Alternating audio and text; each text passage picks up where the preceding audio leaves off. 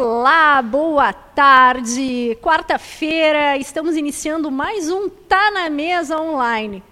Primeira quarta-feira de dezembro, estamos nos encaminhando para o encerramento deste ano, um ano que foi tão difícil para todos nós, pessoalmente.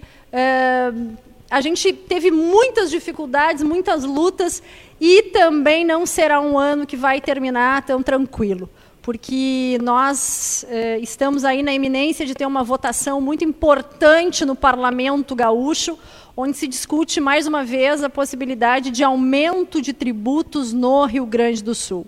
E a Federação não pode, né, de forma alguma, se omitir deste debate, e é por isso que nós convidamos os representantes do Parlamento Gaúcho, os representantes da sociedade gaúcha, para mais uma vez estarem conosco aqui neste debate, falando sobre as suas impressões desse projeto de aumento de impostos que foi protocolado pelo governador Eduardo Leite e que terá um grande impacto para todos os gaúchos.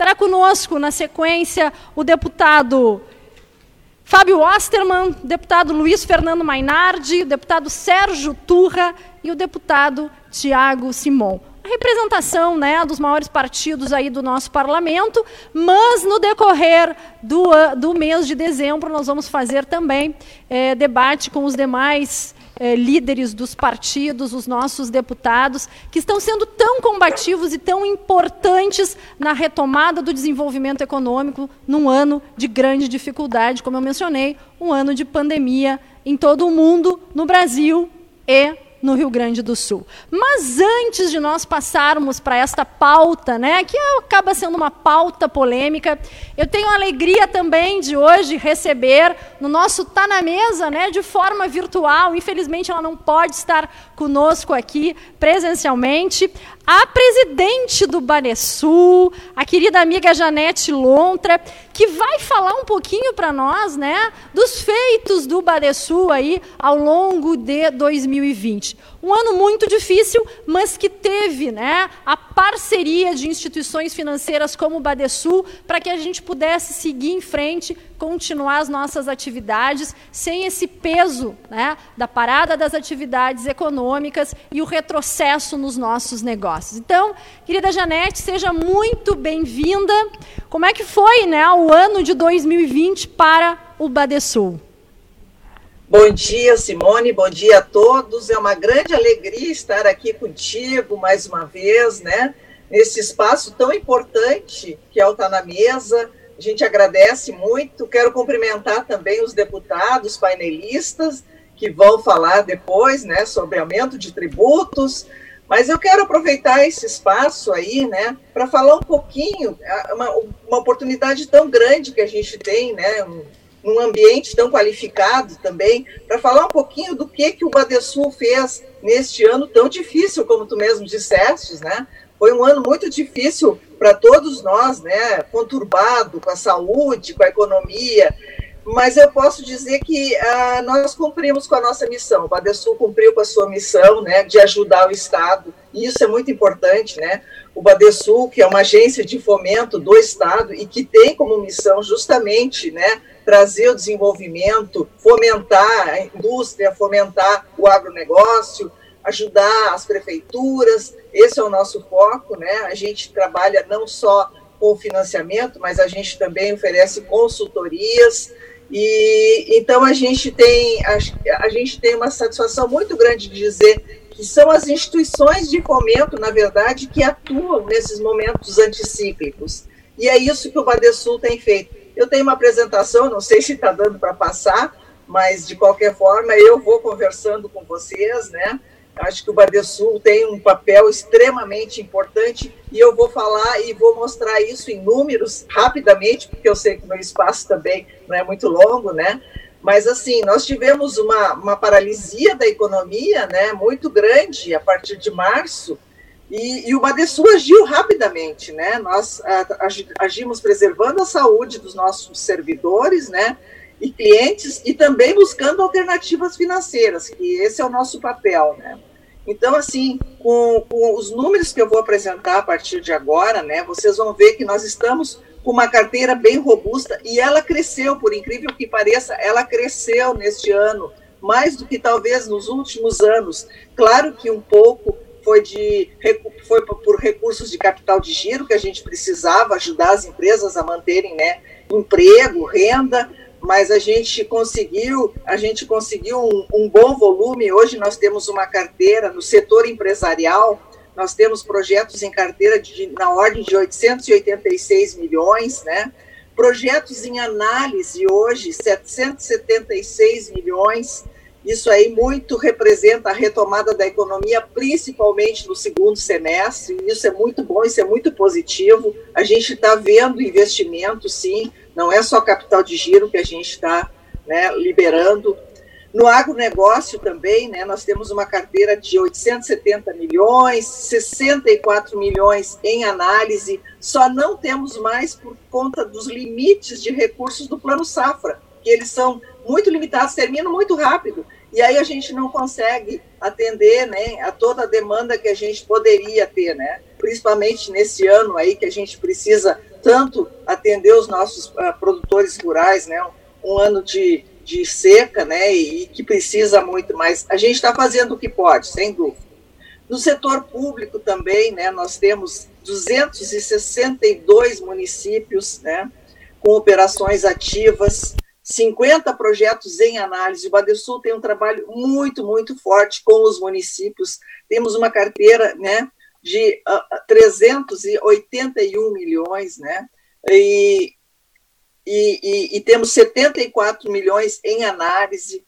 Uh, nós fomos também o primeiro município a, a, a, a financiar e a, e a contratar recursos pro, do Pro, Prodetur, mais turismo, né, com o município de Canela, e nós, nós liberamos e estamos com 50 milhões aí destinados a atender esse segmento que é extremamente importante também, o turismo, a gente precisa muito, né, fomentar o turismo, que foi muito afetado, e aí vocês vão ver no próximo slide que nós tivemos também uma atuação, né, de 60 milhões, 60,8 milhões em recursos do BNDES para o turismo, mais 51 milhões, quase 52 milhões do Fungetur, né, que nós também somos repassadores do Ministério do Turismo, e, e já estamos também com 200 milhões né, a, a, aprovados junto ao Ministério do Turismo para atu, atuarmos a partir de agora, já dezembro, e, e todo ano que vem, né,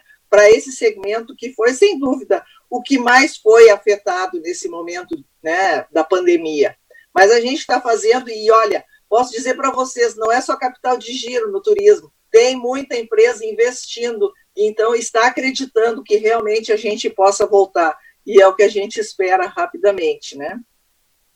Outros destaques que eu trago aqui para vocês, né, que nós fizemos e ajudamos nesse momento de os mais críticos, né, foi o Pronamp, nós tentamos e, e, e, e realizamos né, 15 milhões, nós liberamos para 163 operações de Pronamp, fizemos uma parceria muito boa com a RS Garante, né, começamos a operar em novembro de 2020 agora e já contratamos 1,2 milhões em 18 projetos, que são projetos para pequenas empresas, né? E isso é muito importante. Através do RS Garante, a gente busca, a, a, assim como foi o Pronamp, a gente busca ajudar os pequenos, né? Fizemos também standstill, né? Que é aquele alargamento, né? Da, dos pagamentos de 30 milhões de parcelas que não foram pagas em 2020, né? E serão redistribuídas 1.083 financiamentos, 382 milhões em operações beneficiadas, tanto do BNDES, da FINEP, como do Fungetur. Então, assim, a gente fez muita coisa esse ano, muita coisa mesmo. Na inovação também, né, a gente está acompanhando o ecossistema de inovação e a gente sabe que ele é extremamente importante. Então, assim, nós estamos trabalhando não só com fundos de investimento, né, através de todos esses fundos aí do BNDES, mas também acho que eu, eu posso uh, destacar o crowdfunding que nós, que nós lançamos este ano, né, que é uma iniciativa pioneira. Nós temos 4 milhões para aplicar em pequenas empresas e em startups, né, que fazem uma captação, as pessoas fazem uma captação de recursos via plataforma eletrônica. Isso vai ajudar muito também a essas pequenas empresas que não conseguem acessar o crédito tradicional. Então, a gente tem todas essas alternativas também dentro do Badesul e cada vez crescendo mais esse, essa área de inovação, né? Todas as nossas operações elas estão aderentes às, ODS, isso é muito importante, né? A gente tem aderência, toda operação ela tem alguma forma de aderência, né? Às ODS. E é assim, né, cuidando também da nossa liquidez, que nós precisamos, né, porque afinal de contas a gente teve que é, deixar com que algumas empresas não pagassem por seis meses, então a gente também teve que fazer um trabalho interno, né, mas nós vamos terminar o ano de 2020 com um saldo positivo, ajudando a economia do nosso estado, o que é muito importante. E tudo isso também contribuindo para o aumento do tributo, né, que eu acho que é a pauta dessa reunião de hoje, que é extremamente importante, né? Eu mais uma vez quero agradecer muito Simone, tá? A parceria da Federação, acho ela é extremamente importante, a gente quer continuar com ela, né? Nós que não temos assim uma capilaridade no estado, então a Federação e as suas entidades, elas são extremamente importantes para nós. Então é isso, eu agradeço, agradeço demais esse espaço, né? E desejo que 2021 possa ser melhor para todos nós, tá bem? Muito obrigada, muito obrigada mesmo de coração. Foi sempre um prazer estar aí contigo. Obrigada. Um abraço a todos. Obrigada, presidente Janete. Parabéns pelo trabalho. A gente sabe né, o quanto é importante essa parceria, estar ao lado de quem produz. É, nesse momento de dificuldade é fundamental e o Badesul é, não se furtou né, de, de, de, ser uh, presente, de estar ali conosco. Parabéns aí pelo trabalho e a gente espera né, que Obrigado. o ano de 2021 seja mais tranquilo, mas que nós tenhamos essa parceria tanto na Federação quanto para o setor produtivo gaúcho. Com certeza. Eu quero certeza. agradecer Obrigado. também ao patrocínio né, do Badesul, do Banrisul, da Icatu Seguros, da Osergues, Rio Grande Seguros e Previdência, SafeWeb, Unimed Federação do Rio Grande do Sul e Wilson Sons Unidade Tecom Rio Grande. Também a cooperação do SEBRAE e o apoio institucional da Colombo Estruturas para Eventos, Dinamize, Eventize, Grupo Ilex, Imob, Onda Web, Procempa, Seletos e VH Áudios Visuais. A parceria do Correio do Povo, do Jornal do Comércio, O Sul, Rádio Guaíba, Rede Bandeirantes e Rede Pampa. Muito bem, para esse nosso Tá na Mesa, eu estou fardada.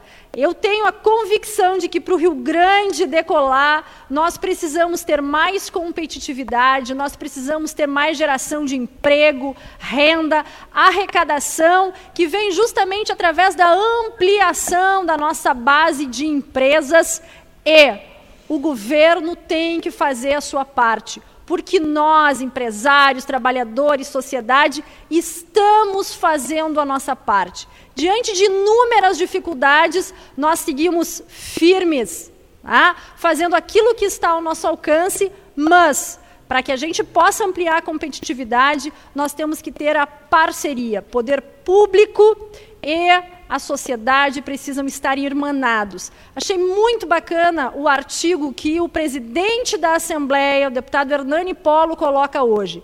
Ele fala sobre competitividade e ele fala sobre esta parceria. Não adianta cada um puxar para um lado. Nós temos que estar juntos. Nós precisamos de cooperação. Nós precisamos fazer com que o Rio Grande decole para que nós todos tenhamos orgulho de pertencer a esta terra.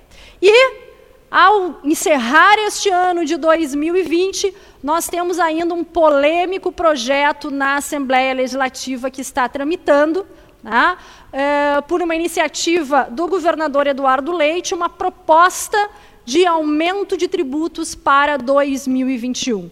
E sobre isso, nós vamos estar ao longo dessa próxima hora conversando com os nossos representantes, os nossos parlamentares. Aqui a gente gostaria de ter a possibilidade de ouvir a todos, mas tivemos, né, que através do critério convidar as maiores bancadas para estarem conosco. está o deputado Fábio Osterman, do, o deputado Luiz Mainardi, o deputado Sérgio Turro, o deputado Tiago Simon. E já vejo aqui a nossa querida deputada Zilá, que está se manifestando, dizendo que a Federação está de parabéns por trazer esse tema. A deputada Zilá, que é tão combativa e que nos orgulha, porque ela está sempre ao lado da sociedade gaúcha nos seus posicionamentos. Um abraço, deputada Zilá. A gente vai ter oportunidade aí ao longo desta próxima semana de ter muitos contatos, porque nós precisamos ampliar esse debate. Mas para iniciar, eu passo de imediato a palavra para o nosso deputado Fábio Osterman. Muito bom dia, presidente Simone. Quero, em teu nome, agradecer pelo convite feito à nossa bancada. Tenho muita honra de estar representando aqui a bancada do Partido Novo. É, mando um abraço também para os colegas. Vi que o Turra também está aqui na Assembleia presencialmente. Devemos nos encontrar logo mais na nossa sessão. O Mainardi lá de Bagé, imagina, e o Thiago deve estar conosco logo mais também. É, é uma alegria estar aqui com vocês, mas adoraria que a gente pudesse estar falando sobre planos para melhorar o nosso estado, medidas que poderiam ser tomadas para aumentar nossa competitividade diretamente, para aumentar os investimentos privados no estado do Rio Grande do Sul. Uh, mas, infelizmente, o que está na nossa mesa, e na minha mesa, literalmente, está aqui, são os 15 projetos que tramitam em regime de urgência na Assembleia Legislativa, dentre eles o PL 246, que eu acredito que deva ser o nosso principal foco de atenção, pelo fato de ele ser mais uma página no livro de insistências do governador Eduardo Leite em seguir submetendo a população gaúcha é, a um nível inaceitável de extorsão tributária. Vencemos uma batalha recentemente com a ajuda fundamental da Federação na mobilização dos seus associados, na mobilização da sua rede estado afora, que tem uma capacidade de pressão e mobilização e informação incríveis e que possibilitaram que é, fosse absolutamente inviável para o governo seguir adiante com a sua proposta, mas eu queria dizer que agora, que a época a gente venceu uma batalha. E agora, no nosso horizonte, acho que deve, ser votado aí no máximo é, 16, 17 de dezembro, é, talvez 18, que é sexta-feira, estou olhando o calendário aqui, é, um novo projeto, um novo pacote de aumento de impostos que é até pior do que o anterior, na minha opinião. É, porque ele segue mantendo o atual patamar, que, lembrando, era para ser temporário. Aí me permito fazer uma breve retrospectiva aqui, inclusive, é, do que, que estamos lidando. Lá em 2015, o governador Sartori pediu à Assembleia Legislativa que aprovasse um aumento das alíquotas de 17 para 18 e de 25 para 30. Assembleia Legislativa, eu não era membro da Assembleia aquela, aquela época, mas a maioria da Assembleia Legislativa é, decidiu por conceder o aumento para o governador, contanto que fosse por somente três anos, durante o período temporário. Houve a eleição em 2018, o governador Sartori, inclusive, disse que proporia a manutenção permanente. Temos que ser justos. Mas o governador Eduardo Leite, durante a campanha, disse em diversas oportunidades que acreditava que seria importante uma extensão desse ICMS majorado temporariamente por mais dois anos. Seria o tempo suficiente para se realizar as reformas, para as prefeituras se adaptarem, etc.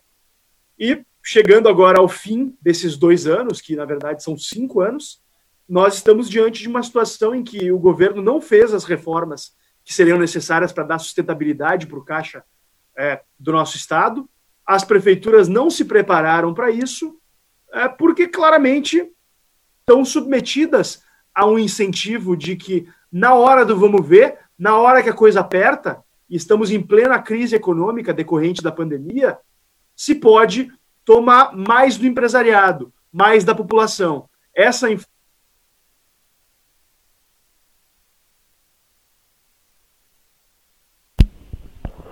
Acho que nós tivemos aí um pequeno corte com o deputado Fábio. Se ele está na Assembleia, é a internet da Assembleia aí, ó. Vamos ver se a gente consegue retomar com o deputado Fábio. Então eu já. Onde é que. Oi. Ah, agora Oi. sim. Ouvi, Por favor. Fábio liga direto no cabo. onde foi que, onde foi que me perderam? Estão me ouvindo? Tenta ligar no cabo do. Vou, Sim, estamos te ouvindo agora, deputado. Me ouvem? Eu, eu, acho que vou me conectar com o celular, que daí meu 4G está mais confiável que a internet Estava falando que, que os prefeitos não se prepararam. Ah, perdão. É, então, é, bom. Mas a gente está agora conseguindo uma conexão boa. Pode seguir assim. Tá. É, as prefeituras não se prepararam, o governo do estado, obviamente, que é quem tinha a caneta na mão e tem a caneta na mão para realizar as reformas, é, não fizeram o seu dever de casa. E agora quer submeter a sociedade gaúcha a mais quatro anos dessa alíquota de ICMS extorsiva, uma das mais altas do país, de longe a mais alta da região sul, o que obviamente vai só prejudicar a nossa capacidade de nos recuperarmos dessa crise e de alavancarmos a competitividade do Estado. Né? Estou vendo na camiseta da presidente, decola Rio Grande. Com esse peso de impostos e de barreiras burocráticas e de eh, incapacidade de investir em infraestrutura, porque a gente só tem os gastos com o pessoal aumentando, em boa parte devido a alguns aumentos irresponsáveis concedidos em governos anteriores. Eu preciso fazer uma menção honrosa ao governo Tarso. Sei que o colega Mainardi vai buscar responder, mas o fato é que o governador Tarso Genro deu aumentos absolutamente irresponsáveis e sem lastro nas contas públicas. O governo Sartori enfrentou uma situação complicada, o governo Leite também não pega uma situação muito fácil, mas há ainda muito espaço para fazer reformas que busquem sanar as finanças públicas e que não têm sido feitos. A gente vê aqui na Assembleia tramitando uma série de projetos que aumentam gastos, que aumentam a estrutura pública, que dão aumentos para servidores do alto escalão do funcionalismo, e infelizmente isso segue sendo aprovado. A gente precisa urgentemente de uma união e de uma cooperação de toda a sociedade gaúcha, inclusive para fiscalizar a Assembleia Legislativa de uma maneira mais presente, mais adequada, para a gente evitar esse tipo de situação. Então, o PL 246, que é o ponto principal desse debate, acredito, é um projeto que tem uma série de problemas. A nossa bancada já fechou posição contrária. Inclusive, não pretendemos nem fazer emenda, porque sabemos é, que a prática de é, os pedidos de preferência vão acabar obstando e a gente corre o risco de acabar legitimando o cerne da proposta, que é o aumento de impostos. Acreditamos que é, esse debate precisa ser feito. Inclusive, hoje de manhã foi aprovado na Comissão de Economia um requerimento de audiência pública da minha de minha autoria. Tá Quero contar com a presença da Federação nessa audiência para que a gente possa ampliar esse debate e, se possível, não votar esse projeto, mas se votar, derrubá-lo quanto antes. Muito obrigado. Muito bem, deputado Fábio Osterman, obrigado uh, uh, pelas suas colocações. Importante a gente já começar a entender né, como é que os nossos parlamentares vão se posicionar com relação a essa votação que deve acontecer uh, até o dia 18, enfim. Mas também está conosco aqui deputado Mainard, do Partido dos Trabalhadores. A gente gostaria de entender, deputado, como é que vocês, né, é, é, tu que traz essa representação do partido, estão vendo este projeto que foi protocolado e que será debatido nos próximos dias. Seja bem-vindo. Muito obrigado, presidente Simone. Cumprimentos, cumprimentos aos colegas deputados que estão aqui conosco, cumprimentos a toda a direção da Federação e a todos os integrantes das associações, sindicatos espalhados no estado que estão aqui conosco.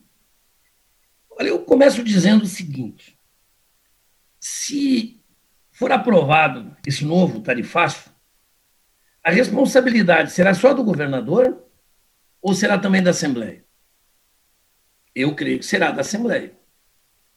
Tá? Vocês concordam comigo? Bom, se é da Assembleia também, nós vamos ter que depois nos explicar publicamente. O, eu estou respondendo com isso o que o Fábio disse, que o Tarso deu um aumento irresponsável. A Assembleia aprovou por unanimidade, Fábio. E, portanto, a responsabilidade é de todos os partidos, do PP, do PMDB, do PSDB, de todos. Mas não é esse o debate que nós estamos fazendo. Eu estou só fazendo uma referência que as responsabilidades elas têm que serem assumidas, elas têm que serem compartilhadas. E nós assumimos, por exemplo, a responsabilidade de termos o ICMS elevado por mais dois anos. Eu acredito que acho que a própria Federação, na época, deu este voto de confiança. As entidades empresariais, as entidades, eu acho que a sociedade gaúcha como um todo deu este voto de confiança. Há três anos atrás, lá, cinco anos, portanto, quando o Sartori propôs, nós votamos contra. Porque ele, inclusive, estava contrariando seus próprios compromissos assumidos de não aumentar tributos. Propôs, conseguiu aprovar, acho que foi até o Jardel que deu um voto simbólico né, naquela, né, naquela votação. E, e, bom, o Eduardo Leite ganhou, procurou as bancadas, ainda a bancada anterior, não essa, nós éramos 11, nos procurou, apresentou o quadro do Estado e pediu um voto de confiança por dois anos, que seria o tempo suficiente para ele apresentar os seus projetos e programas para colocar a economia do Rio Grande nos trilhos, para decolar, para, crescer, para se desenvolver. Nós exigimos compromissos, esses compromissos não foram, inclusive, cumpridos, absolutamente não foram cumpridos. Ah, lamentavelmente, nós estamos de novo debatendo esse tema, que a gente já fez há uns três, quatro meses atrás, em que ele tentou, como fazem os governos, me perdoem, mas os governos eh, mais, digamos assim, limitados, até pode ser medíocres. Quando eles não encontram uma solução para aumentar a arrecadação, eles vão para o tradicional, que é aumentar os tributos. Isso é fácil. Né? estabelece maioria na Assembleia, aumenta e deixa que a sociedade pague por isso. Bom, se vai criar problemas de competitividade, se vai criar problemas para as empresas que estão seriamente comprometidas em função da baixa atividade econômica fruto da pandemia, como é o caso das micro e pequenas empresas, que ele está de novo tentando terminar com o simples gaúcho. Bom, elas que resolvam depois. Eu vejo assim que o governo está absolutamente errado. E ele vai ter que receber de novo da Assembleia um não. E só vai receber um não da Assembleia se nós tivermos apoio na sociedade. Eu gostaria, Osmo, que além dos temas que tu estabeleceste aqui, que seriam importantes para a Assembleia estar debatendo, que a gente pudesse estar debatendo, por exemplo, uma nova política industrial é, a partir desses novos tempos em que estamos vivendo. Como é que o, o Rio Grande se insere nesse mundo globalizado em que os valores, por exemplo, praticados hoje por algumas é, alguns produtos que nosso estado produz, como a soja, por exemplo, estão super valorizados. Como que nós podemos, né, após a pandemia, retomar projetos estratégicos do ponto de vista dos serviços, do turismo, por exemplo, que é forte no mundo inteiro e que eu acho que após virar uma onda, digamos assim, das pessoas querer sair, nós tínhamos que estar, nós tínhamos que estar debatendo plano safra agrícola, política industrial, incentivo às micro e pequenas empresas, microcrédito, programas que valorizem, por exemplo, a, as cadeias produtivas, eu vejo o Turrinha na minha frente, velho, e, e lembro do seu pai, né? que é um, é um campeão, né? é um, é um craque na arte de vender as coisas do Brasil lá fora. Era isso que nós tínhamos que estar conversando. Como é que nós vamos aproveitar né, a nossa produção de milho, de soja, de transformar em farelo, transformar em, em, em frangos, em suínos? Como é que a gente pode aumentar a atividade envolvendo a, pequena agricultura, envolvendo as grandes propriedades? Qual é o papel estratégico que tem um programa de irrigação para aumentar a produção de grãos e, com isso, nós produzir mais? É isso que nós tínhamos que estar debatendo. E o que, que nós vamos debater? Aliás, nós não vamos nem debater. Porque esse governo vai não vai permitir que a gente faça o debate. É tudo ou nada. Eles entram com o requerimento, o requerimento é aprovado, e quem tem emenda dançou. Vota primeiro o texto. E votou o texto não tem mais como votar nada. Ou seja, nós não podemos destacar uma matéria. Se eu quiser ser favorável a uma determinada matéria, não posso. Ou eu voto tudo a favor ou tudo contra. Então, é o não debate. É tudo que o Rio Grande não precisa. É não fazer o debate e não tratar do crescimento da economia. Né? Eu vi o, o, o Osterman falou muito da questão das despesas. Ok, eu acho que tem que ser atacado agora, Osterman. 40% do nosso orçamento, mais de 40% do nosso orçamento, é para pagar a Previdência. E o que, que fez o governador Eduardo Leite na Previdência?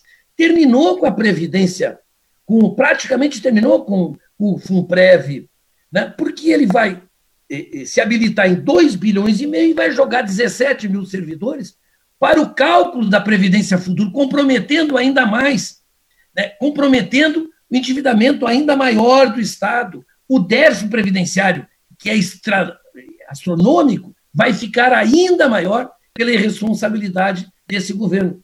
Então, ao final, só quero concluir dizendo isso. Ao final, qual é o saldo que nós teremos do governo Eduardo Leite? Ampliou o endividamento com a União, porque não vai pagar um mês sequer da dívida com a União, certo? É, comprometeu as atividades econômicas, sugando das empresas um tributo elevado. É, se comprometeu de fazer as é, privatizações, não sei se vai conseguir fazer alguma. Há uma enrolação, inclusive, nisso. O que, que nós efetivamente vamos ganhar? Há uma dívida, e há uma dívida, sim. Nós não podemos negar com os servidores, especialmente com o magistério, que vão passar oito anos sem reajuste. Todos nós defendemos a educação, todos, de esquerda, de direita, de centro. Agora, como é que podem os professores continuar durante oito anos recebendo um salário achatado, tão baixo. É por isso que eu digo, está escrito. Né? Ele se inscreveu para ser o pior governador que nós já tivemos. Com todo o respeito a ele, aos partidos que estão com ele, mas essa é a realidade que nós estamos vivendo. E ele vai ter que receber um não de novo, para quem sabe a partir disso receber um choque, e com esse choque ir atrás de ver como é que faz para arrecadar mais, para fazer o Estado crescer para fazer o Estado, como diz a camiseta, decolar. O Estado tem que decolar. Isso se faz com diálogo, chamando os setores produtivos, chamando as universidades, chamando as cabeças pensantes para nós pensar o Rio Grande pós-pandemia. Como nós vamos nos recuperar? Como nós vamos fazer esse Estado crescer? E não é através dessa política que ele quer implementar. Essa é pelo contrário. Essa é para sufocar ainda mais as possibilidades de crescimento. Muito bem, deputado Mainardi. Eh, quero fazer eco né, a sua manifestação inicial, quando fala sobre a responsabilidade dos nossos deputados e sobre a coerência que é tão necessária. Eu concordo quando a gente vê o seguinte: olha, alguns governadores, ou na maioria, todos os governadores, apresentam projetos para o parlamento. Os projetos podem ser aceitos ou não. E aí a responsabilidade passa a ser dividida entre todos. E é o que está acontecendo neste momento, é o que está em jogo neste momento. O parlamento vai precisar novamente dizer não, como já vinha né, sinalizando, para que nós possamos ter um ano de 2021, 2022 de retomada efetiva da atividade econômica e, mais do que isso, a ampliação de emprego e renda para os gaúchos. É disso que nós estamos falando. Nós estamos falando de protagonismo e oportunidade para os trabalhadores, através do trabalho dos empresários. Que se aumentar a carga tributária novamente, aumenta né, o nível dos impostos, a gente vai ter menos poder de consumo, nós vamos ter mais dificuldades e menos competitividade no nosso Estado. Deputado Sérgio Turra, do Progressista, sempre que tem esse debate, né? E a gente lembra do passado, eu faço sinal positivo e tu faz sinal negativo. Por quê? Porque há dois anos atrás nós demos um voto de confiança para o governador Eduardo Leite. A Federação e as suas entidades filiadas disseram sim, mais dois anos de sacrifício para que a gente possa colocar o Rio Grande nos trilhos, para que ele possa decolar. E por coerência, o deputado Sérgio Turra dizia: não vamos cair nessa, não dá para manter carga majorada. E é sobre isso que nós estamos novamente falando, deputado Sérgio Turra. Seja bem-vindo. Bom, é, bom dia ou boa tarde a alguns, né? Presidente Simone, meus colegas Fábio Osterman, Mainardi, Thiago Simon, todos. É, que pena que a gente está voltando aqui, de fato, para debater um tema que, na verdade, Simone, essa confiança, enfim, ou esse pé na porta que teria que dar no poder público, dos governos, deveria ter acontecido ainda lá atrás. O governo Sartori, por exemplo, porque esta solução do aumento de impostos mágica, ela é sempre puxada da cartola. E se ela fosse eficiente, bastaria uma vez aplicada a magia e nós estaríamos num estado competitivo, bombando, atraindo empresas, gerando emprego, distribuindo renda, que é o que a gente quer. Mas, lastimavelmente, já se viu que aumentar impostos não é solução. E mesmo assim, aqui no estado do Rio Grande do Sul, tratar desse tema não é um tabu.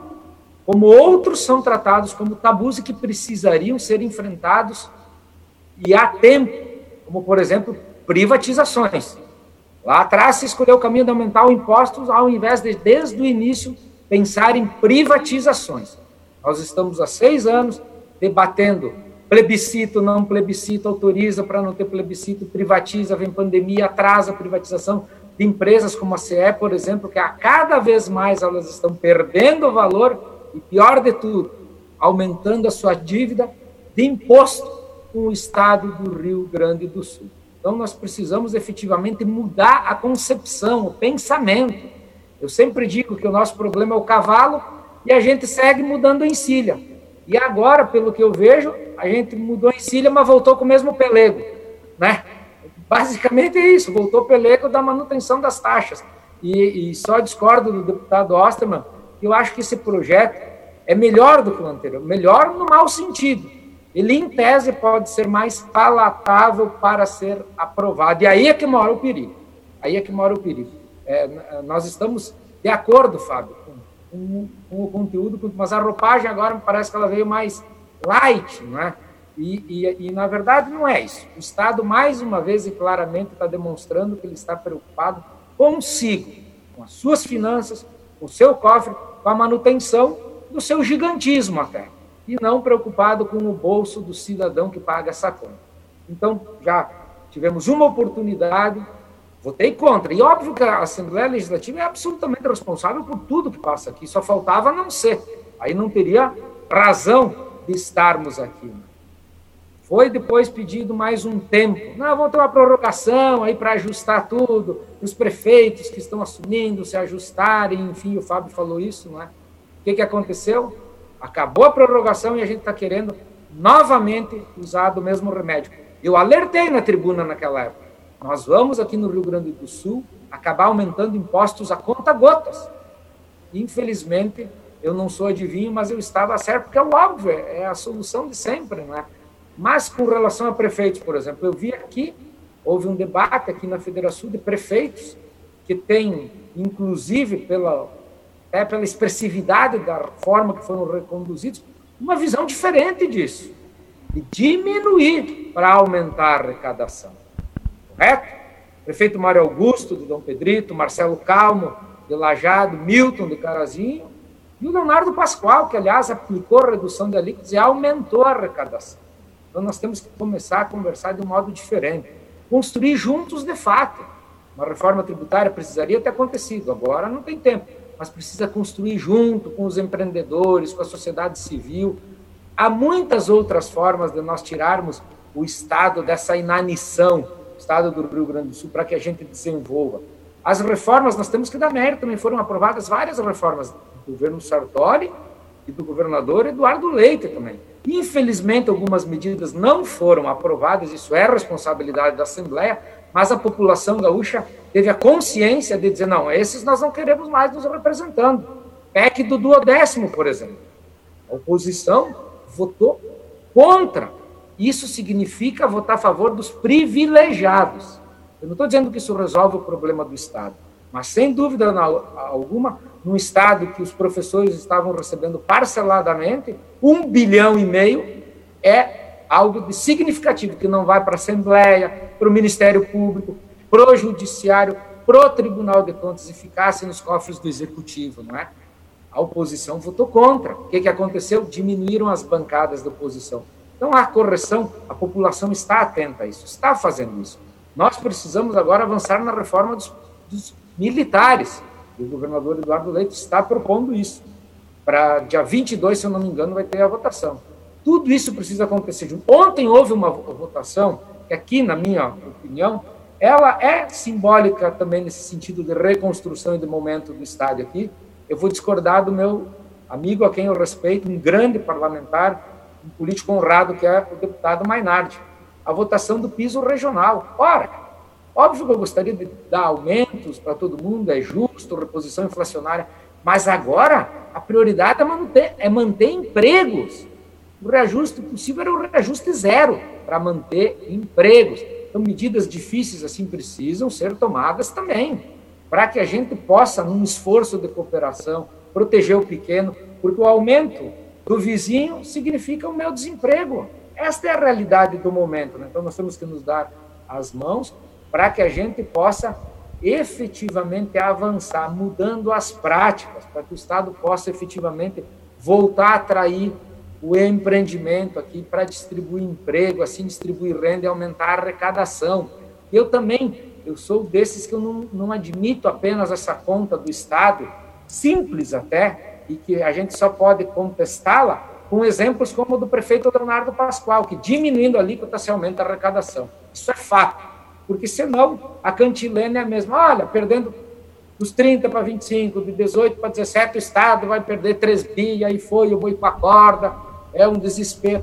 Mas calma, mas se a gente criar um ambiente diferente aqui, que o cidadão puder dar uma volta de carro a mais na praça, ele puder consumir a mais, esses 3 bilhões vão ficar em algum lugar no bolso do cidadão.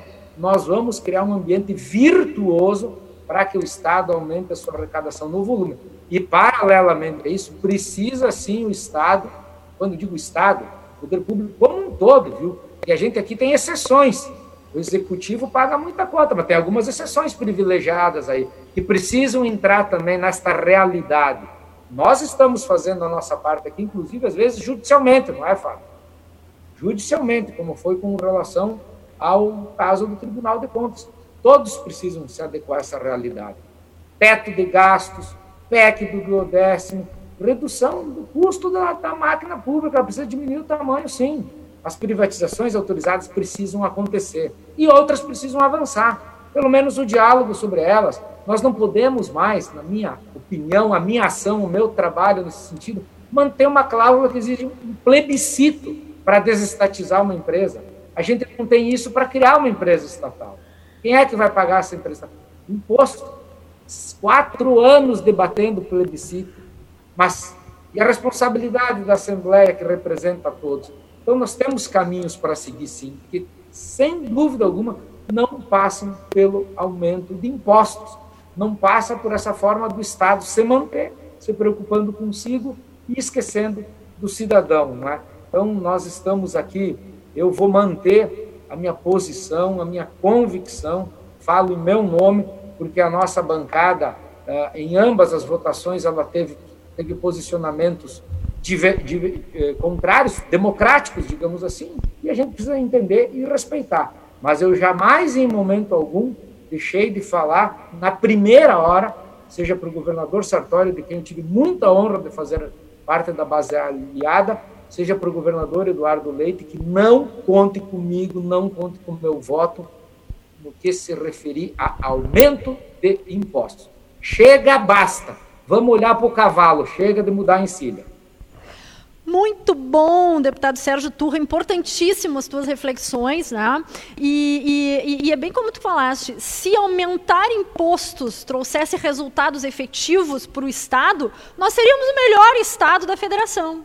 E não é o que a gente vê. Nós somos um Estado que tem menos competitividade, que tem uma carga tributária alta e que hoje as empresas saem daqui para buscar oportunidades em outros estados, especialmente o estado vizinho, Santa Catarina. Então, aumentar imposto não é a solução para resolver os problemas. Nós precisamos ampliar a base de arrecadação, atraindo investimentos e permitindo com que as empresas que estão hoje no Rio Grande do Sul possam prosperar.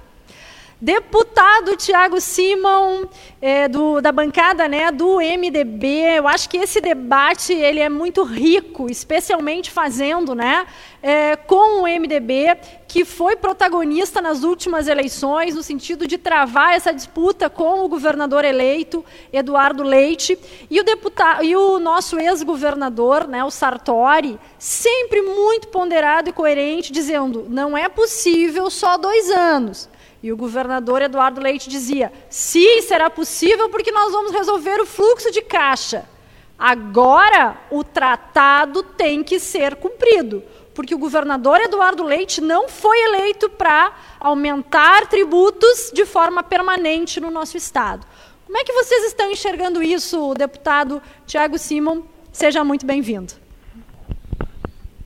Boa tarde, Simone, eh, todos meus colegas deputados, Fábio, Sérgio, Mainardi, a todo o colegiado da Federação, é uma imensa honra eh, participar de mais um debate aqui com essa instituição tão relevante na construção dos debates públicos e que tem uma influência tão, muitas vezes, decisiva nos rumos das instituições políticas do nosso Estado. Eu acho que inicialmente tu colocaste muito bem, Simone. É, existe na essência é, dessa questão uma uma, legitimi, uma legitimidade não é eleitoral, não é apenas, eu não me refiro a uma questão de eleições, mas eu falo de uma vontade popular consagrada, não é, na eleição de um governo. É, e isso realmente é muito importante porque é a expressão de compromissos eh, políticos entre eh, o eleito, não é, e aqueles que outorgaram a confiança. E eu, como tu, eh, fiz, dei um voto de confiança dois anos atrás, justamente pelo fato de que o povo outorgou, não é, ao governador Eduardo Leite dois anos para que ele pudesse reorganizar as finanças do Estado, trabalhar o seu fluxo de caixa. Nós realmente, tu colocasse isso, tínhamos a percepção eh, de que a agudeza da crise fiscal do Rio Grande do Sul, eh, que é bastante conhecida há muito tempo, né, eh, que vinha de uma crise, de uma recessão econômica fortíssima, 2015, 2016, in, se iniciou um processo de reformas estruturais no governo Sartori, e mesmo assim nós sentimos essa dificuldade. O governador pediu esses dois anos, e agora? Realmente esses dois anos findaram. Gostaria de dizer que, eh, eh, de fazer um reconhecimento, eh, não quero ser repetitivo, mas o governador Eduardo Leite fez um conjunto de reformas muito importantes, não é? em sequência aquilo que. Enfim, é, é um governo que tem uma. Uh, cuja natureza do projeto político tem muita similaridade. Tá? Então, o MDB participa desse processo, é, e ele deu sequência a uma série de reformas muito importantes na Previdência Pública, que nós temos um déficit, é, que tu bem sabes, aí, de mais de 12 bilhões por ano, nas carreiras, nas privatizações, um conjunto de reformas extremamente importantes que vão trabalhar na área fiscal no, no curto, no médio e no longo prazo. Tá? O que, que me parece que faltou? É bem verdade que tivemos um ano difícil, um ano de pandemia, é, mas foi colocado aqui que faltou, em alguma medida, ao atual governo, uma ação mais efetiva na melhoria do ambiente de negócios do nosso Estado. Tá? Ou seja, é, eu e o Fábio, e alguns deputados, e o nosso querido é, Anderson, né, que tenho ele em grande estima, da Federação, fomos a Santa Catarina e vimos a qualidade do sistema de desenvolvimento não é? é, é do, nosso, do nosso estado vizinho. É, na parte burocrática, na, na, agilidade dos licenciamentos, é, na infraestrutura. Santa Catarina tem sete portos, nós temos um, estamos agora iniciando a construção do porto, não é? é em, em, ali ó, em Arroio do Sal a questão tributária, não é? Eles retiraram praticamente em todos os setores da ST e pactuaram a retirada dos incentivos de forma estratégica, com metas é, é, feitas em parceria, uma parceria da Fazenda com o setor produtivo, diferentemente da ótica que nós temos aqui. Né? Então, o que, me, o que me parece é, que faltou realmente foi uma melhoria mais significativa do ambiente de negócios do nosso Estado. Né? Porque nós sabemos que nós temos o maior custo logístico do Brasil, um 21% do PIB. Isso é, é, é, realmente é um fator, nós estamos falando aqui, da competitividade da economia do Rio Grande do Sul. Não é? Isso é muito importante. É, é verdade, o governador tem trabalhado nessa questão é, é, burocrática dos licenciamentos, nós mesmos na Assembleia trabalhamos a aprovação do Código Ambiental, nós aqui estamos no espírito de construção, né? a gente sabe é, que a questão do gerenciamento de um, de um, de um Estado é, que tem deficitário como o Rio Grande do Sul não é uma coisa simples. Tá? Agora, é, você bem sabe, é, presidente, que é, ao longo desse ano eu tive posições muito, muito fortes, é, até contundentes algumas vezes, até falei com o governador que meu, meu, meu, meu, assim, o meu propósito é de somar. Tá? Mas ao longo desse ano, no pico de uma pandemia e com uma crise é, sem precedentes na economia brasileira, onde nós tivemos, em, em, em, grande medida, uma falta de razoabilidade aqui na capital, que responde por 20% do PIB do Rio Grande do Sul. Uma, eu não vou entrar no mérito, as medidas de prevenção uh, e combate à, pandemia são fundamentais, mas faltou um pouco de razoabilidade em muitos momentos. Tá? Uh, uh, e junto com essas restrições que causaram 124 mil postos de trabalho, o fechamento de 30.500 empresas nesse estado, fora as que não comunicaram, foi muito maior. Né? Uh, tudo isso, em meio a esse momento, não é? Nós propormos um aumento de impostos, me parece que não, não tinha cabimento. Tá? e nesse momento que a gente vê a retomada dessa segunda onda, nós vemos basicamente o mesmo projeto, né? projeto muito semelhante. Tem pontos positivos aqui, eu faço questão de ressaltar, presidente, que são pontos importantes e que são realmente, é, de certa maneira, são, são é, bandeiras das entidades, como a questão da DIFAL, como a questão da alíquota interna, né? são questões realmente importantes para para o aperfeiçoamento do sistema tributário do nosso Estado, nós defendemos essas questões. Agora, a questão que está posta é a seguinte: essa reforma, essencialmente, ela foi proposta para melhorar as contas do Estado, para resolver o buraco das contas do Estado, ou ela foi proposta visando a competitividade da economia, do setor produtivo do nosso Estado, que nós sabemos, o Fábio colocou muito bem aqui, é, que dos estados da região sul e São Paulo, nós temos a carga tributária mais alta de todas, é, temos o maior custo logístico e nós sabemos um estado travado burocraticamente. Então, essa é a questão né, é, que, que o setor privado precisa responder. Há condições de suportar mais quatro anos essa carga? Eu quero dizer, sinceramente, que, no meu entendimento, e, e reforçando aqui que foi dito pelo deputado Mainardi, é, tocar nas microempresas nesse momento, né? são 99,3% das empresas do Estado, são centenas de milhares de empreendedores, e você vai retirar o limite de isenção do Simples Gaúcho. Não vejo sentido nisso. Não vejo sentido, porque todos estados e países estão estimulando os pequenos negócios. Aqui mesmo em Porto Alegre, se trabalhou muito a pauta do microcrédito, porque nós vimos milhares de micro e pequenos empreendimentos sem acesso ao crédito e fechando e as pessoas sem emprego. E tem muitas cidades desse estado que as pessoas estão morando na rua. Então é uma questão social que nós estamos vivendo e está entrando uma segunda onda. Então me parece, presidente, que essa questão uh, deveria e poderia ser com, melhor construída com o setor privado. Tá? Então, nesse sentido, da forma como está posta, realmente a minha posição, e falo em meu nome, não em nome da bancada do MDB, a minha posição é contrária. Muito bem, deputado Tiago Simão, acho uh, também muito coerente a, as suas colocações, importante destacar que sim, o governo, uh, o governador Eduardo Leite e a sua equipe uh, fizeram muito pelo Estado, especialmente no ano passado, quando reformas importantes com o apoio de vocês foi aprovada. Então, o parlamento, né, ele é parte dessas conquistas do ano de 2019.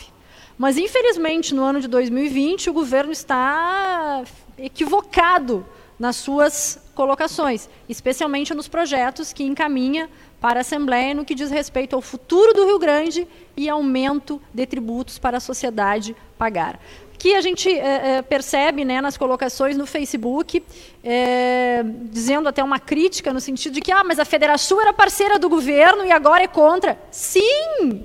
Nós somos parceiros naquilo que está adequado e somos contrário naquilo que não concordamos. Isso faz parte da democracia. Nós não somos chapa branca, nós não somos o governo. Nós somos uma importante representação da sociedade gaúcha tá?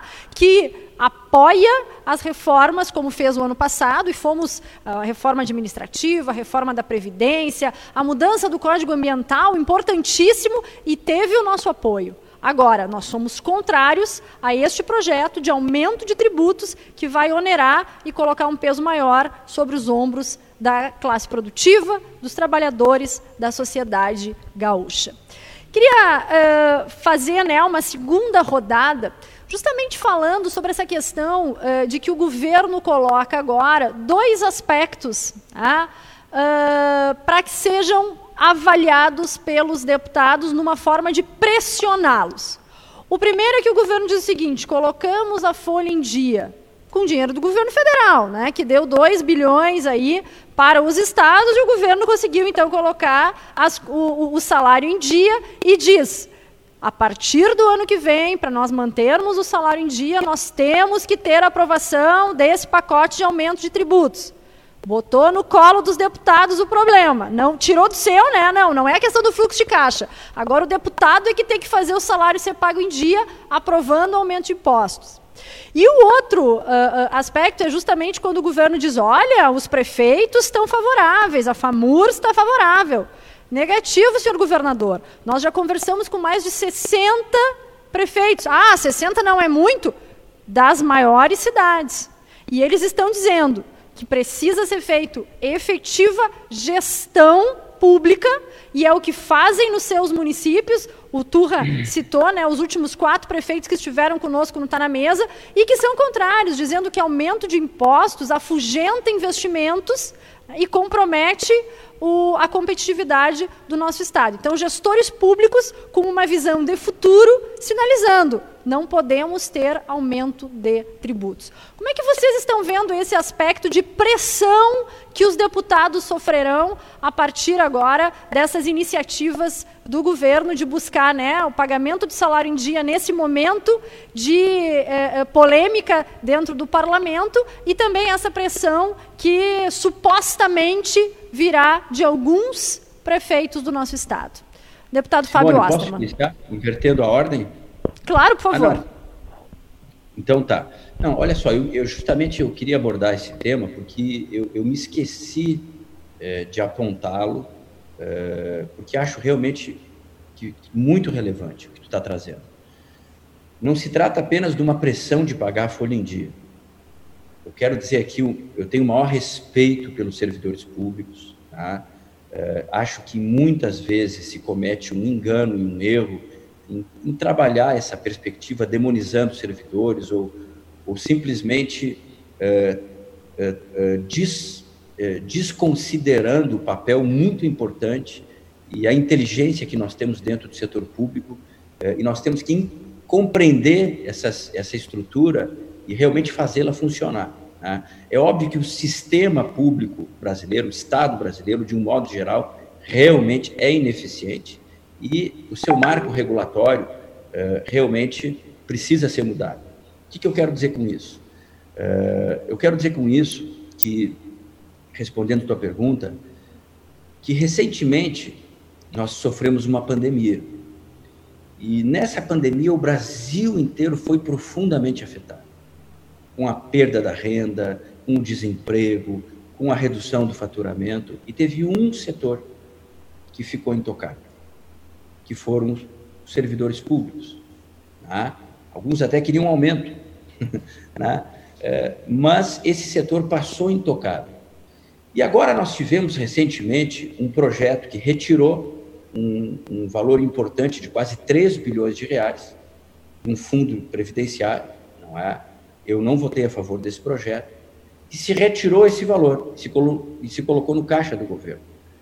E no meu entendimento, seria, essa seria uma receita extraordinária que deveria ser estrategicamente alocada para promover o desenvolvimento e a competitividade da economia do Rio Grande do Sul, principalmente na infraestrutura, em fundos garantidores, de PPPs, alguém, uma, uma política de desenvolvimento que pensasse o futuro do Estado. que, que foi feito? Se pagou a folha em dia. E com todo respeito, mas esse segmento foi o segmento menos afetado. Tem estabilidade, tem salário garantido. Né? Então, assim, com todo respeito, eu acho que foi um equívoco da minha, na minha percepção, né? um equívoco. Né? Eu não, eu voto pela minha consciência, pelos meus princípios e por uma análise é, coerente da realidade, né? Das, da, da situação do Estado, da sociedade, do mercado, né?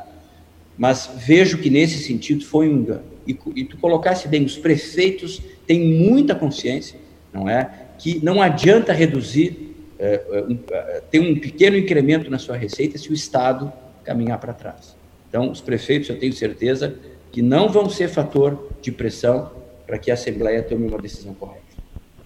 Muito bem, deputado Tiago Simon. Acho importante também o posicionamento da Federação, né? Ele é muito favorável ao servidor público. Nós temos maior respeito pelos servidores públicos, são extremamente necessários na nossa sociedade, mas nós não podemos, né, uh, beneficiar um setor em detrimento de outro.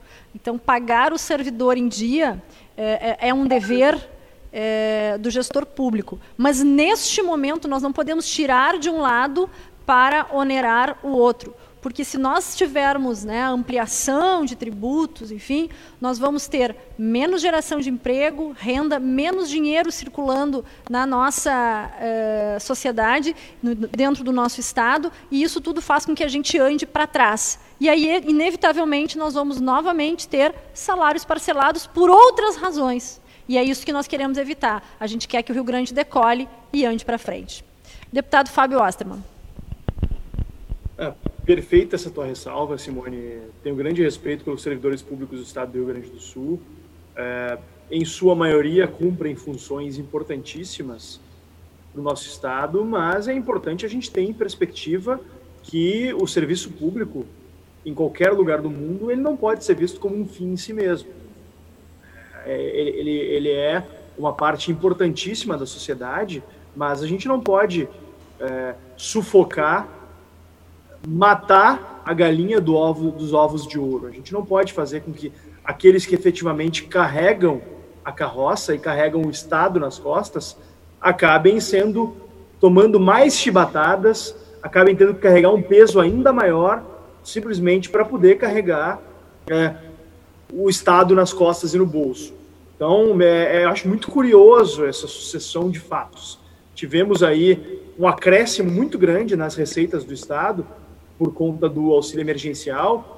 É, as reformas que foram aprovadas pela Assembleia tiveram um efeito também, mas foi um efeito mais marginal, porque a, a, o grande impacto vai ser sentido e verificado realmente no médio e no longo prazo.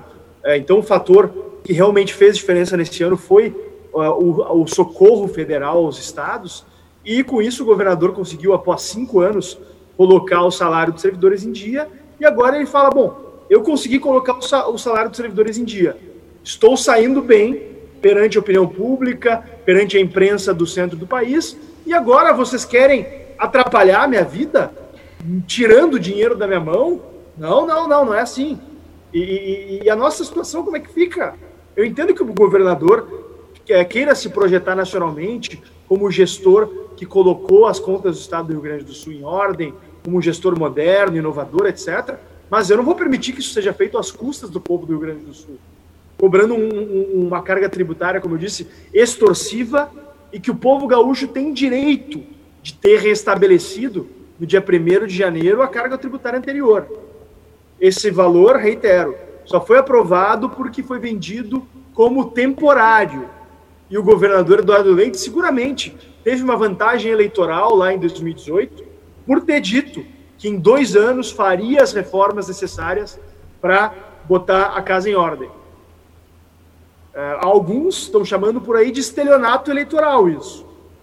É, eu, eu acho, quero crer que o governador é, não, não acha que a sociedade gaúcha tem a memória tão curta ao ponto de ter esquecido por completo o que foi falado nas eleições. É, então, enfim, é, a gente tem uma situação que me parece bastante clara. É, acho que a sociedade deve buscar ajudar o Estado a colocar sua suas contas em ordem para permitir que os servidores públicos recebam um salário em dia, um salário digno, que haja a possibilidade, inclusive, de haver uma reposição e uma valorização em certos setores historicamente desvalorizados, mas isso não pode ser feito a qualquer custo.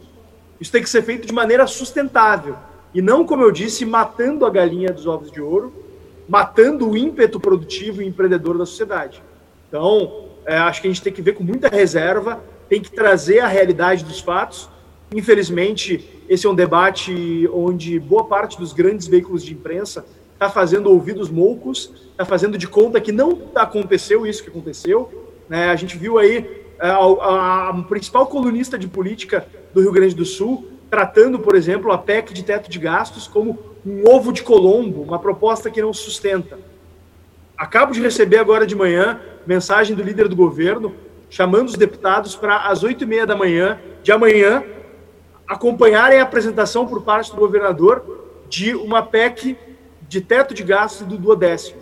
Agora, a, a, agora se sustenta? Agora tem resultado? Agora faz diferença? Quando nós, deputados, eu, deputado Sérgio Turra, deputado Dani Ortiz, deputado Tenente Coronel Zuco, deputado Tiago Simon, deputado Giuseppe Riesgo, deputado Melo, apresentamos essa proposta, foi tratada com escárnio por, por, por essa colunista. E agora que o governo apresentou, eu tenho certeza que vai ser tratado como ó, mais um gesto de diálogo do governador, mas isso, na verdade, é uma vitória da nossa iniciativa e também do apoio importantíssimo da Federação. Estive aí conversando com a presidente Simone sobre o tema, conseguimos, a muito custo, atingir o número de assinaturas, felizmente, e agora é importante que essa proposta siga adiante. Concordo, deputado Fábio, parece que Uh, novamente, né, mais uma jogada do governo para poder angariar benefícios aí para uh, alguns, né, em detrimento de todos. Deputado Mainardi.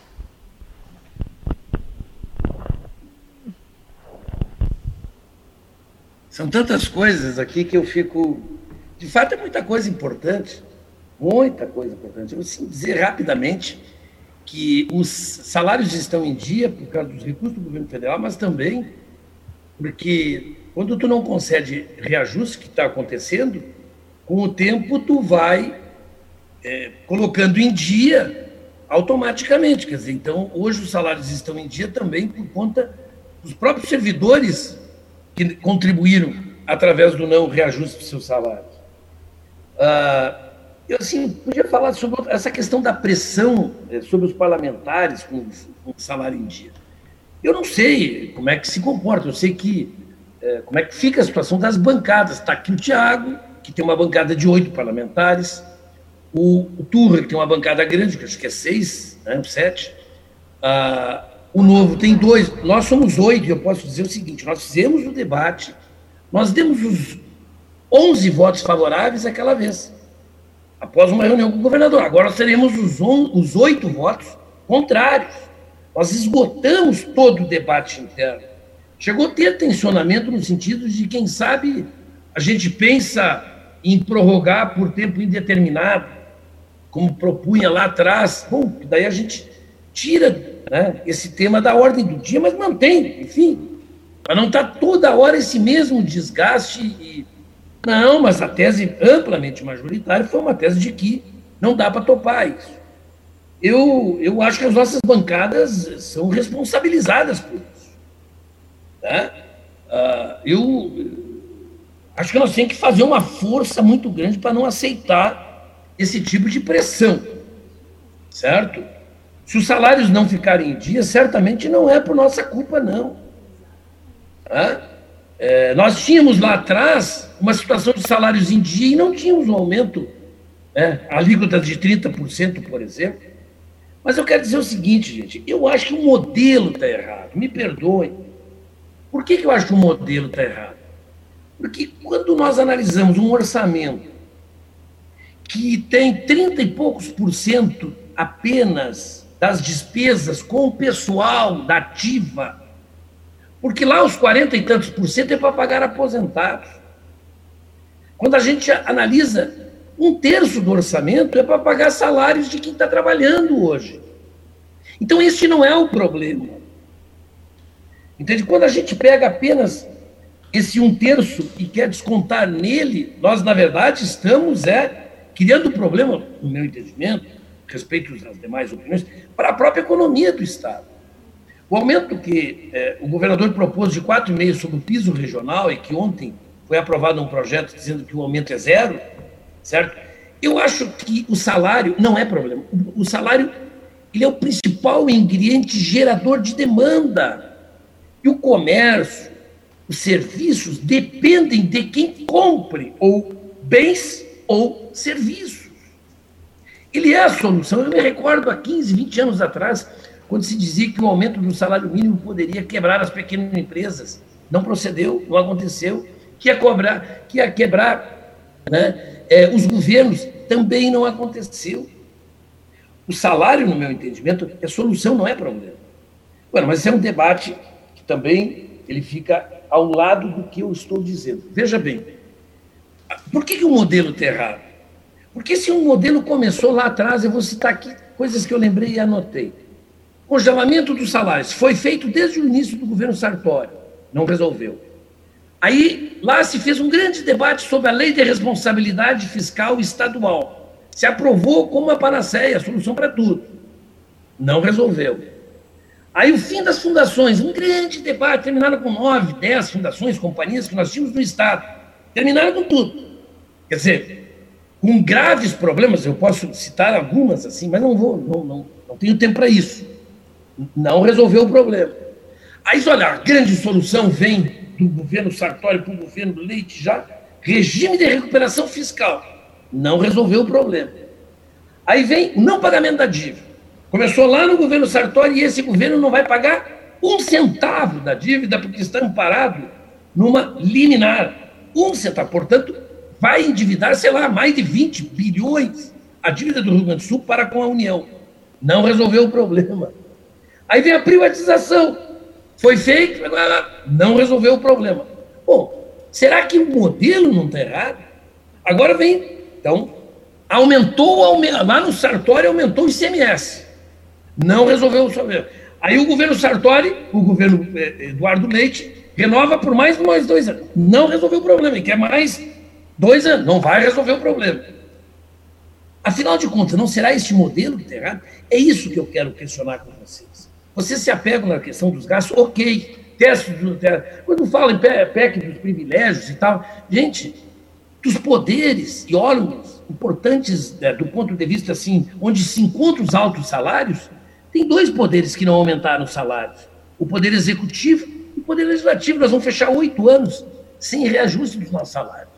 Mas os outros poderes encontraram brechas legais, o que é um absurdo. Juízes, desembargadores, promotores, é, é, tribunal, os, os conselheiros do Tribunal de Contas, defensores, procuradores do Estado. Quer dizer, os altos salários continuam. Esses são os privilégios. Então não é que, que trate disso. E eles se autoconcedem esses reajustes. Nós fizemos a nossa parte. E nós, Assembleia, é o poder mais aberto, transparente e suscetível de crítica. Certo? E nós fizemos sim, nós fizemos o dever de casa e não darmos aumento, não nos concedermos aumento, certo? porque nós achávamos que não era adequado, enquanto os professores, repito, vão passar oito anos. Então não tem como nós achar que a metade é, é, dos servidores públicos são professores e eles são responsáveis pela crise. E o total dos gastos, repito aquilo que comecei dizendo, que é de 30 e poucos por cento com funcionários da ativa, não está ali a solução.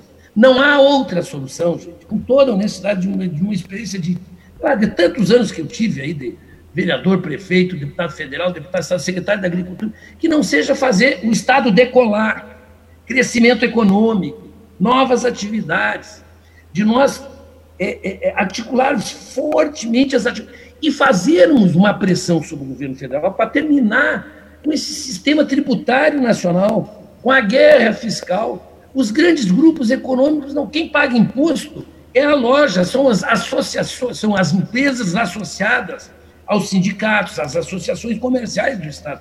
Esses é que pagam imposto. Os grandes grupos econômicos escolhem o Estado a partir dos benefícios que os governos dão. Quais governos? Todos.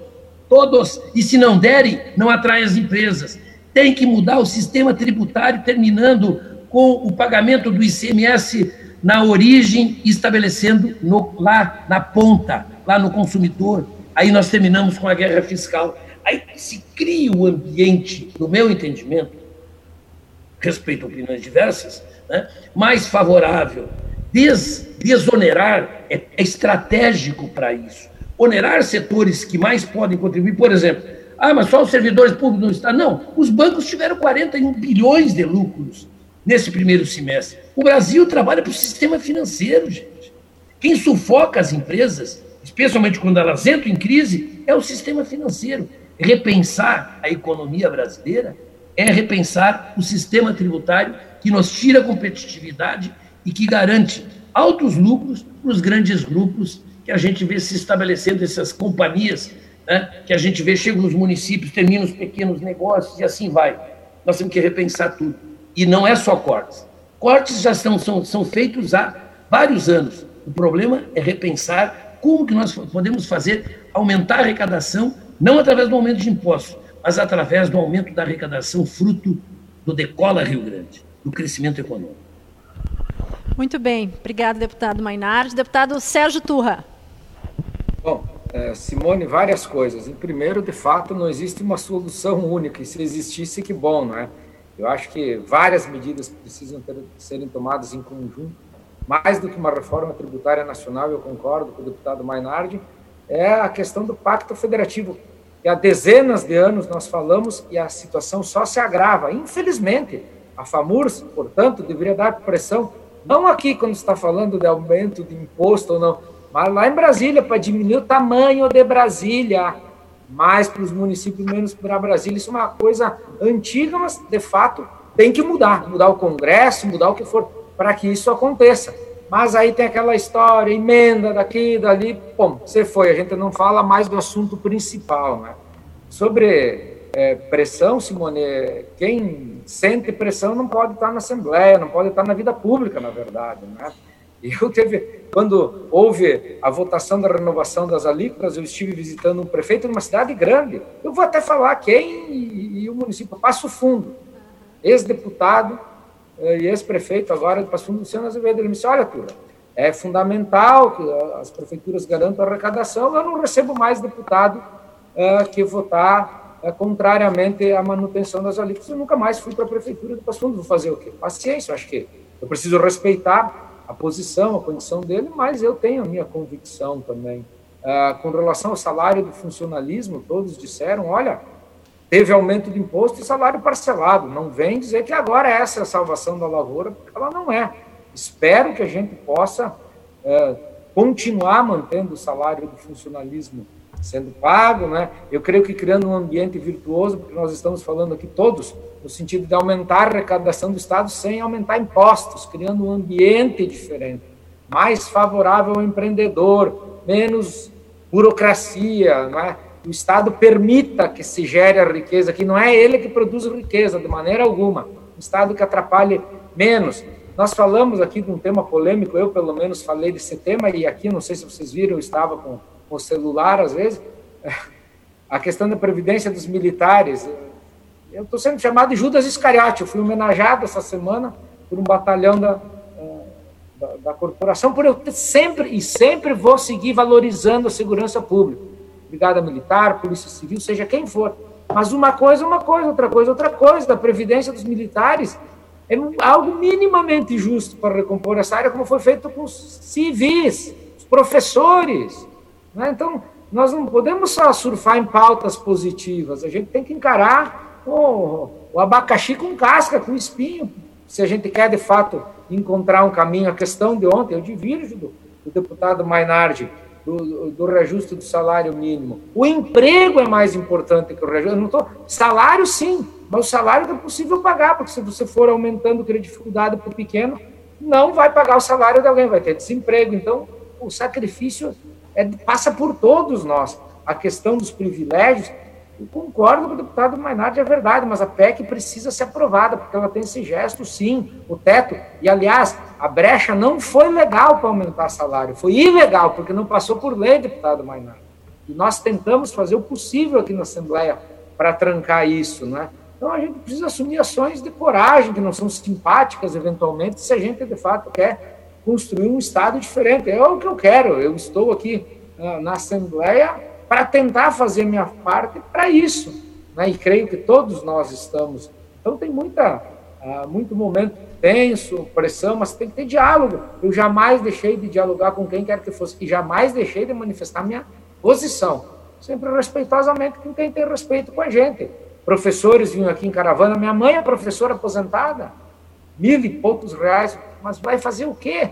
Aí nós estamos escalonando. Quem ganha menos vai pagar menos previdência, quem ganha mais vai pagar mais. Que é assim que tem que ser, não é? Então tem que enfrentar as dificuldades para que a gente possa fazer um esforço conjunto e tomar um esforço conjunto de medidas para que o Rio Grande do Sul respire aliviado.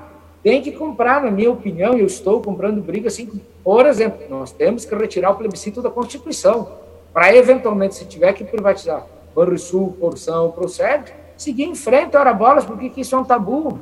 Não pode ser tratado como tabu. Ao contrário, tem que pensar ali na frente, no, nas experiências aí de estatais que ficaram na mão do Estado e que daqui a pouco elas estão perdendo o seu valor e aumentando a sua dívida, não é? A, a lei de responsabilidade fiscal, deputado Mainardi, eu acho que ela tem, ela não tem um efeito de solucionar a, a economia ou a questão fiscal do Estado, mas governador nenhum vai poder deixar para o próximo uh, aumentos de salários. É, é, nesse sentido, limitar a responsabilidade. E precisa acontecer isso, para que o Rio Grande do Sul, de fato, dê a volta. Não é? E eu creio que a Assembleia está, sim, fazendo a sua parte aqui, com coragem, né, com disposição, cortando na carne, sim, está fazendo isso também, estamos fazendo, com muito orgulho do Parlamento Gaúcho de fazer parte do Parlamento Gaúcho nessa época. Jamais nos omitimos, inclusive agora nesse momento de pandemia, nós fomos a linha de frente, a Assembleia alocou recursos, uh, inclusive para a área da saúde, para que as crianças pudessem ter internet. Né? Eu acho que é, é, é isso é a posição de quem é, tem a condição que nós temos de representar a totalidade da sociedade. Mas, daí eu falo por mim, pelos colegas que aqui estão, chega das mesmas medidas. Né? Chega de esfolar o bolso, o aumento do imposto não dá mais para digerir isso. É, não dá para conviver com isso. Né? E, infelizmente, nesse projeto, que tem medidas que eu acho interessante, como o Código de Boas Práticas Tributárias, né? o programa de estímulo à conformidade tributária, está tá junto agora, não vão ser aprovados. E, na, na, na minha opinião e com o meu voto, ou emenda nenhuma pode corrigir o que está aqui. O diálogo devia ter sido feito ao longo do ano, de um ano difícil, de pandemia, para quem sabe criar a ponte, aí sim, para o ano que vem, juntos, todos, desde janeiro, não precisa esperar agosto, começar a construção daquilo que seria a nossa reforma tributária, de olho também na de Brasília e tal, mas com indicativos claros do que o Rio Grande do Sul não vai ser um estado que afugenta o empreendedor, que perde diariamente, né? inclusive em função disso. E com relação à guerra fiscal, incentivo fiscal, olha, enquanto o outro der, vou fazer, eu vou dar também. Eu não posso entrar na guerra de bodoca, que os outros vêm de bazuca para cima de mim. Né? Infelizmente, este é o Brasil. Né? E o Rio Grande do Sul, nesse sentido, precisa estar, no mínimo, no mínimo, ah, na, na, na mesma condição para buscar uh, atrair empreendimentos, empreendedores e para segurar os seus. Né? Vamos à luta, vamos seguir combatendo o bom combate, mas eu tenho a convicção de que a vitória será nossa. Obrigado, deputado Sérgio Turra. Sem dúvida, sim, eu queria dizer, uh, em nome né, da Federação, que o Parlamento Gaúcho nos representa. A gente está vendo um protagonismo muito grande do Parlamento, que a democracia ela se fortalece né, a partir de opiniões uh, contrárias, algumas divergências, mas a construção, o resultado, ele tem sido muito efetivo para a sociedade gaúcha. Não é para um partido, para outro partido, para a situação, para a oposição. Não é isso que está em jogo. A gente está pensando no futuro do Rio Grande e aí os cumprimentos né, da Federação para todos os deputados, que favoráveis ou contrários, enfim, a gente está conseguindo construir um caminho uh, de êxito. É, estamos encerrando, enfim, a nossa, o nosso está na mesa, mas eu queria poder ouvi-los, né, dois minutinhos para as considerações finais de cada um. Só lembrando que também o deputado Sérgio Turra ele coloca que tem aspectos positivos nessa PEC 246 eh, que está tramitando na Assembleia. Mas é importante que se diga que o que é positivo né, é o carrinho de mão E o aspecto negativo é uma caçamba de caminhão. Então, vai custar muito caro para a sociedade gaúcha receber umas migalhinhas e ter que tirar muito dinheiro do bolso. Então, esta conta né, não fecha. A gente tem aspectos positivos? Tem aspectos positivos, mas eles são muito pequenos perto dos aspectos negativos que estão inseridos no projeto 246 que tramita na Assembleia. Então, eu queria uh, encaminhar para as considerações finais, aí dois minutinhos para que nossos deputados possam deixar a sua mensagem final. Deputado Fábio Osterman.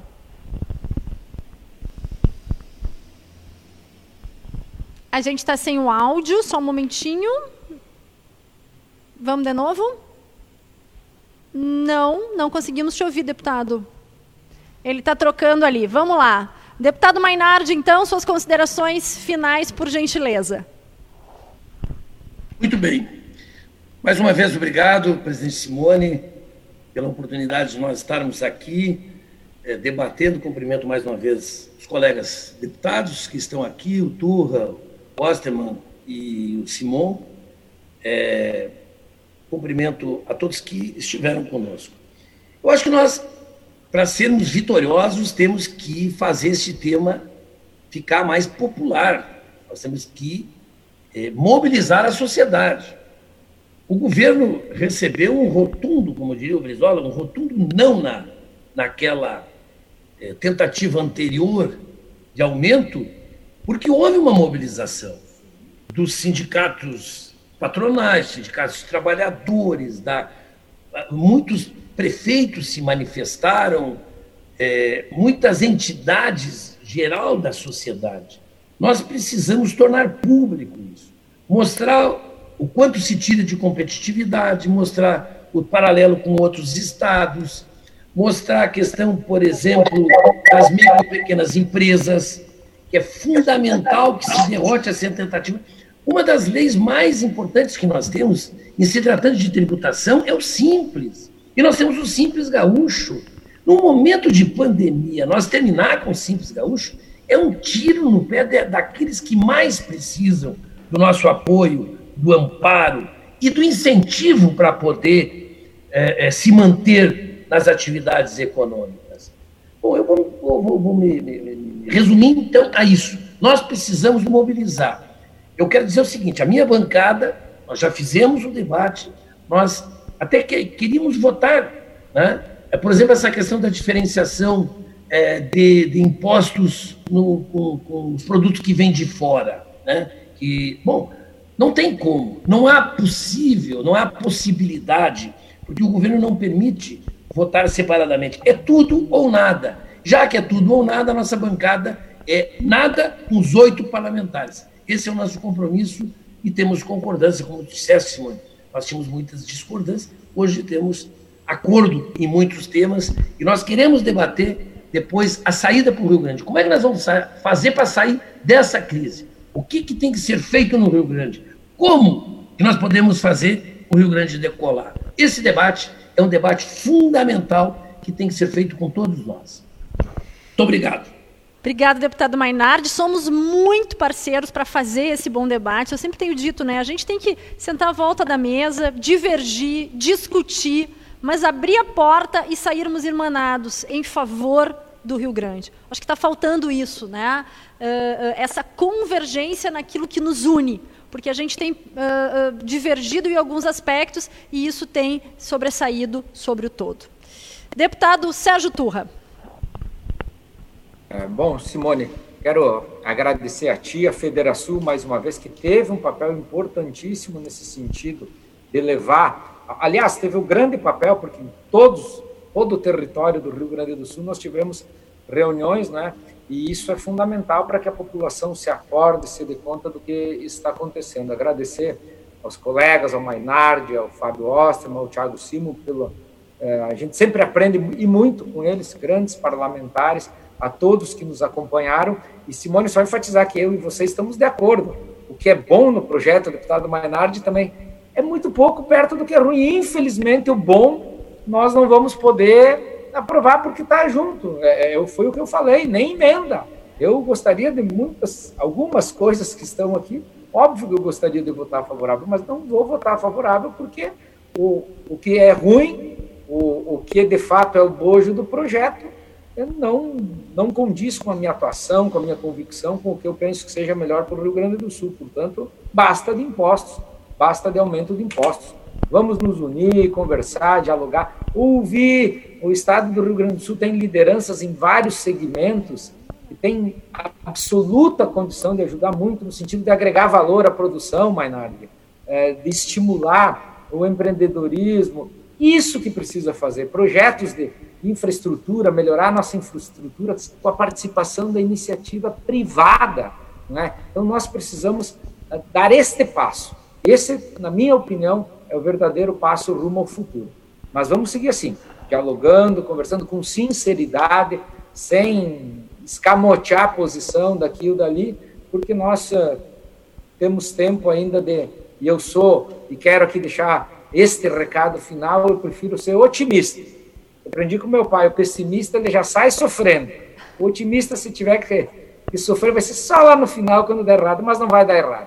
Vai dar tudo certo. O Rio Grande do Sul é um estado fabuloso, é um estado que tem é, capacidade é, para tudo, gente qualificadíssima, empreendedores é, corajosos, e nós vamos juntos, de uma maneira diferente da que está proposta aí, que é aumentar impostos, seguir o caminho que o nosso Estado merece. Um grande abraço a todos, uma satisfação, um privilégio, fico sempre à disposição, inclusive para depois da pandemia, né, Mainardi e todo mundo, para quando tiver o almoço, a gente está lá junto, almoçando com vocês, Simone. Um grande abraço e obrigado.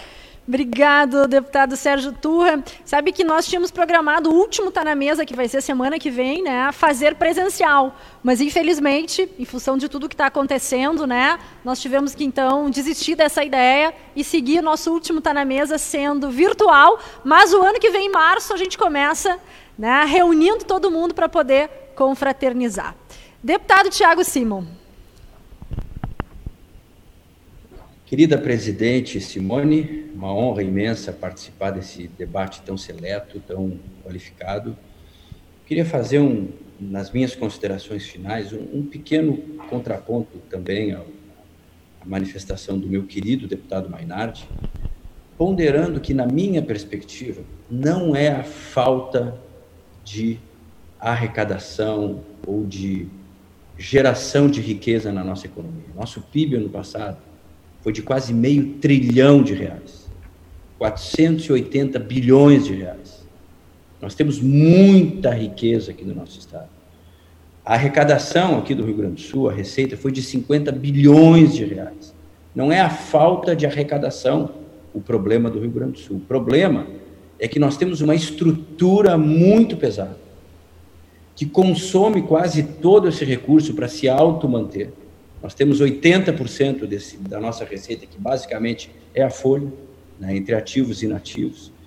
E ele fez um, um, uma. Ele relacionou uma série de, de medidas importantíssimas que foram uh, adotadas, que, o, na minha avaliação, uh, o problema não foram essas medidas, não é esse modelo.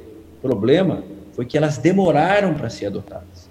A mudança previdenciária, a lei de responsabilidade fiscal, uma política responsável na gestão da folha de pagamentos. Tá? E dizer, para concluir, que, na minha perspectiva, Simone, é fundamental é uma política de desenvolvimento para o nosso Estado. O que eu vejo, concordando com o deputado Mainardi, é, o que eu vejo nessa reforma, mais uma vez, é a lógica da fazenda, da burocracia da fazenda impondo o modelo tributário sobre o setor produtivo do Rio Grande do Sul. É isso que eu estou vendo. Né? E o que eu quero ver, como eu vejo em Santa Catarina, é uma política de desenvolvimento ditando a política tributária. Né? Então, é, para concluir, eu queria agradecer mais uma vez esse debate na tão qualificado. De promoção, né? Reiterar a importância da federação. O pessoal lá de Bento chegou para todo mundo, todas as corporações. YouTube, está com teu áudio aberto aí, Turra. É, reiterar né, a importância da Federação, das diretorias, né, de vocês realmente cumprem um papel importantíssimo para fomentar o debate público e precisamos muito eh, dessa articulação de vocês eh, para fazer com que esse projeto não seja aprovado na, na Assembleia Legislativa. Grande abraço. Muito bem, deputado Thiago Simon, obrigado. Né? Importantíssimo no que depender da mobilização da Federação, esse projeto de fato não será aprovado. A gente precisa mais do que nunca da coerência né, dos nossos parlamentares para trabalhar em favor do Rio Grande. Deputado Fábio Osterman. Tem que tirar do mudo. Agora sim. probleminhas tecnológicos aqui, mas agora acho que me ouvem, né? É, eu queria agradecer novamente pelo convite. É sempre um prazer estar falando com vocês. Vocês sabem que é, a nossa bancada tem total alegria de estar ao lado de quem gera riqueza, gera empregos e carrega esse estado nas costas. É, e que estamos aí na trincheira, na linha de frente, contra mais essa tentativa de cobrar uma conta ainda maior da população gaúcha. É, assim como os colegas, eu lamento que o governo tenha colocado, sim, algumas poucas medidas boas e favoráveis ao desenvolvimento do nosso estado em um pacote em um formato de venda casada para tentar talvez servir como barganha para dizer que olha para aprovar essas partes boas tem que aprovar essas partes ruins. Mas se o governo tiver realmente comprometido com o desenvolvimento do nosso estado com a remoção de barreiras é, para o desenvolvimento das nossas empresas ele vai entender que é, são dois fatores que na verdade andam em contrário né? porque pode retirar a DIFA de um lado, mas se se mantiver essa carga tributária, se aumentar impostos, vai estar se prejudicando e muito as empresas gaúchas, que precisam demais ter um ganho de competitividade, é, precisam demais ter um alívio dessa carga tributária. Então, é, como eu disse antes, a nossa bancada pode não ser uma bancada tão grande quanto a do PT, mas somos dois deputados que têm desde o início levantar essa bandeira de combater mais impostos, porque não cabe mais se cobrar da sociedade gaúcha o peso da irresponsabilidade dos governantes e daqueles que estão hoje em uma condição de tranquilidade, não perderam um centavo durante a crise. Agora, o setor público como um todo está recebendo em dia e querem cobrar um sacrifício ainda maior da sociedade gaúcha. No que depender da nossa bancada, esse projeto não vai ser aprovado e vai ter muito combate da nossa parte. Contamos com vocês também. Um grande abraço. Muito bem, queridos deputados, muito obrigado. Eu quero dizer que diante de nós aqui nós temos 12 votos contrários. A Federação vem aí ao longo do final de semana, né, uh, e, desta semana, é, somando votos, nós já temos 30 votos contrários, então, assim, ó, mobilização intensa. Nós vamos estar fazendo uh, lives, encontro com os deputados para oportunizar que eles possam também se manifestar, mas especialmente chamando as lideranças empresariais e mobilizando a opinião pública. É fundamental que nós estejamos juntos, sociedade gaúcha, neste momento eh, em que está tramitando um projeto de aumento de tributos no estado do Rio Grande do Sul. Muito respeito a cada um de vocês, gratidão por vocês estarem aqui conosco, terem aceito esse convite e especialmente por vocês nos representarem. Uma boa tarde a todos e que nós possamos juntos seguir nessa luta, mas tendo êxito no final de 2020. Um abraço e muito obrigada. Abração, obrigado.